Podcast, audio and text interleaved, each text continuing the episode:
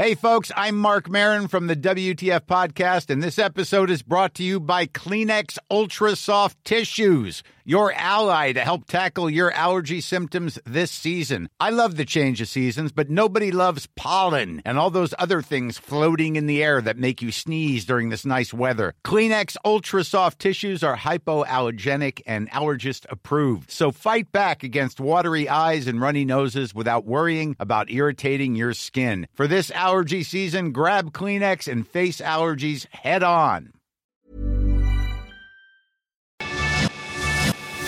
Te lo cuento, te lo cuento. Tu dosis diaria de noticias. Muy buen día tengan todos y todas, bienvenidos a su primer dosis diaria de noticias después de este bello puente bien merecido. Junto con Te lo cuento les damos la bienvenida a sus noticias más relevantes del día, así que comenzamos.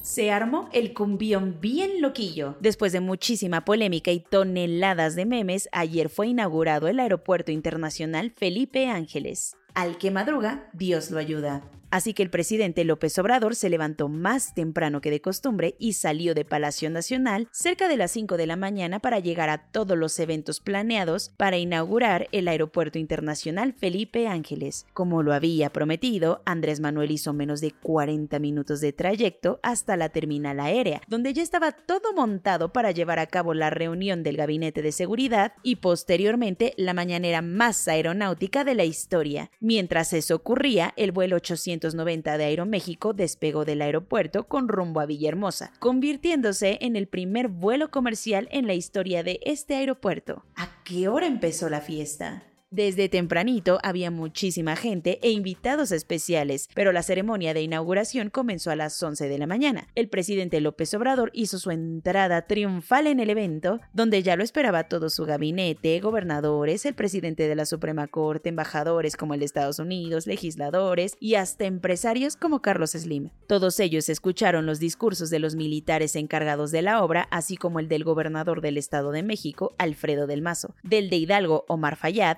y el de la jefa de gobierno de la CDMX, Claudia Sheinbaum. ¿Y cómo cerró el día? El Aeropuerto Internacional Felipe Ángeles realizó ayer 12 operaciones aéreas, de las cuales solo dos fueron internacionales para conectar Santa Lucía con Caracas, Venezuela. Estos números son muy diferentes a las 900 operaciones diarias que realiza el actual Aeropuerto Internacional de la Ciudad de México, así que todos insisten que el Felipe Ángeles no será un negocio rentable hasta que aumenten los vuelos y las aerolíneas. Pero eso no importó mucho para que el presidente y sus seguidores armaran todo un pachán ayer en el nuevo aeropuerto.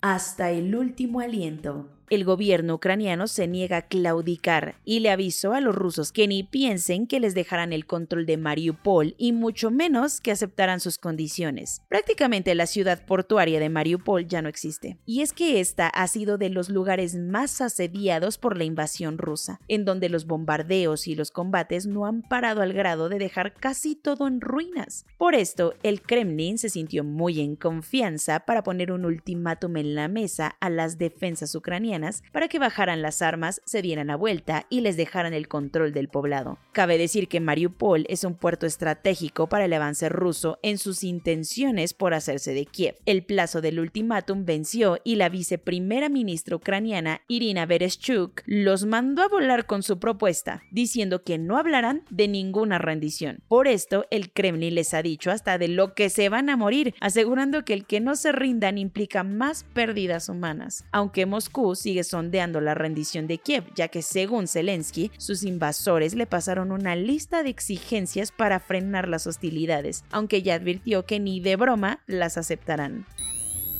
El amor en los tiempos de la 4T. En una nueva novela, el ex consejero jurídico de presidencia, Julio Scherer, acusó a Olga Sánchez Cordero y Alejandro Hertz Manero de armar una campaña en su contra. Que nadie te diga que no se puede armar un drama novelesco con los chismes que traen las cúpulas del poder mexicano. Ahora, Julio Scherer, que hasta hace un año la hacía de ex consejero jurídico de la presidencia y era súper compi de AMLO, se lanzó contra el fiscal general Alejandro Hertz y la presidenta del Senado y ex secretaria de Gobernación, Olga Sánchez Cordero. ¿Y cuál fue la razón? Dice que desde hace rato lo han buleado y que ahora, para sellar venganzas personales, lo quieren involucrar en casos judiciales para moverlo de la jugada, advirtiendo que son bien mañosos, ya que la fiscalía no tiene contrapesos constitucionales y hoy es un peligro. Esto lo dijo en un texto publicado en la revista Proceso. ¿Y qué fue lo que contestaron? Con la mano en la cintura y sin pelos en la lengua, Olguita dijo que la neta sí tenía sus diferencias con él, pero que tiene la conciencia tranquila. AMLO dijo que no tenía en el radar el pleito con sus pupilos porque está ocupado en otros asuntos. Cuentos cortos. Para iniciar la semana con una buena carcajada, dos legisladores de Morena tuvieron mucho tiempo para pensar durante su puente y decidieron que buscarán convertirse en candidatos de su partido a la presidencia de México. ¿Quiénes son los destapados? Ni más ni menos que la diputada Patricia Armendariz, ex tiburona de Shark Tank México, y Antonio Pérez Garibay, el papá de Checo Pérez, y diputado morenista por Jalisco. Ambos empresarios hicieron públicas sus intenciones de ser los responsables de llenar los zapatos del López Obrador. Para enojo de Sheinbaum, Ebrard, Monreal y un largo etcétera de presidenciables morenistas. ¿Cuántos defensores de derechos humanos, activistas y periodistas tienen que morir asesinados para que el gobierno abra los ojos? Tal parece que el país se ha convertido en un cementerio de quienes cuestionan el poder. Ahora, otra vez en Tijuana, uno de estos atentados tuvo lugar. La activista Patricia Rivera Reyes, que ha dedicado toda su vida a la defensa de las comunidades indígenas, fue asesinada de un tiro en la cabeza en su casa, según las autoridades locales. Según la fiscalía, un grupo de cuatro sujetos irrumpió en su hogar mientras tenía una reunión, donde sometieron a los invitados y cometieron el delito. Una nueva tragedia aérea dejó al mundo perplejo desde China. Un avión de China Eastern Airlines despegó desde la pista del aeropuerto de Kunming con destino a Guangzhou, pero nunca llegó. Tristemente, a la mitad del vuelo del Boeing 737-800, este cayó. En tan solo un minuto y a máxima velocidad descendieron más de 20.000 pies de altura, según el Flight Radar 24. Y aunque pudo reponerse por unos instantes, no lograron detener su impacto en los alrededores de la ciudad de Wuzhou. A bordo iban 132 personas y hasta el momento, lamentablemente, los equipos rescatistas no han encontrado señales de vida.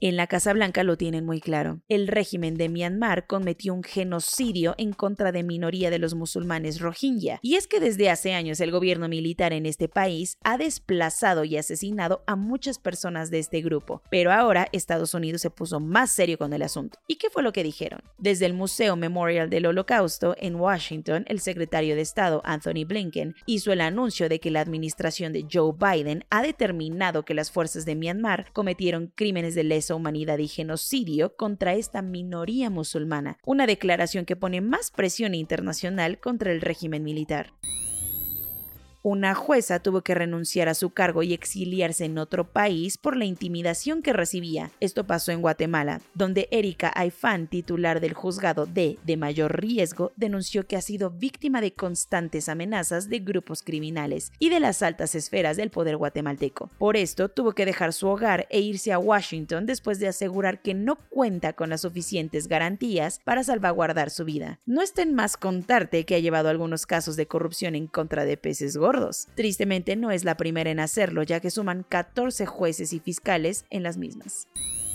Ojo, porque un viejo conocido encendió las alarmas sanitarias en África. Hablamos del virus de la polio, que registró un nuevo primer caso en Malawi después de 30 años de que no se tenía rastro de él gracias a la vacunación masiva. Ahora con este nuevo susto y porque es mejor prevenir que lamentar, las autoridades echaron a andar una nueva cruzada de inmunizaciones en el sur del continente para vacunar a unos 23 millones de niñas y niños que podrían estar en riesgo de padecer poliomielitis. Los países en los que están aplicando dosis son en Mozambique, Tanzania, Zambia, Zimbabue y obvio la espantada Malawi.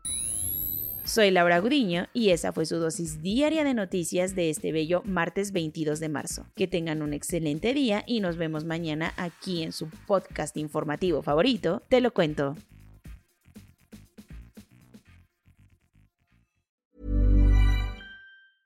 Hey, it's Danny Pellegrino from Everything Iconic. Ready to upgrade your style game without blowing your budget? Check out Quince. They've got all the good stuff shirts and polos, activewear, and fine leather goods all at 50 to 80% less than other high-end brands. And the best part? They're all about safe, ethical, and responsible manufacturing. Get that luxury vibe without the luxury price tag. Hit up quince.com slash upgrade for free shipping and 365 day returns on your next order. That's quince.com slash upgrade.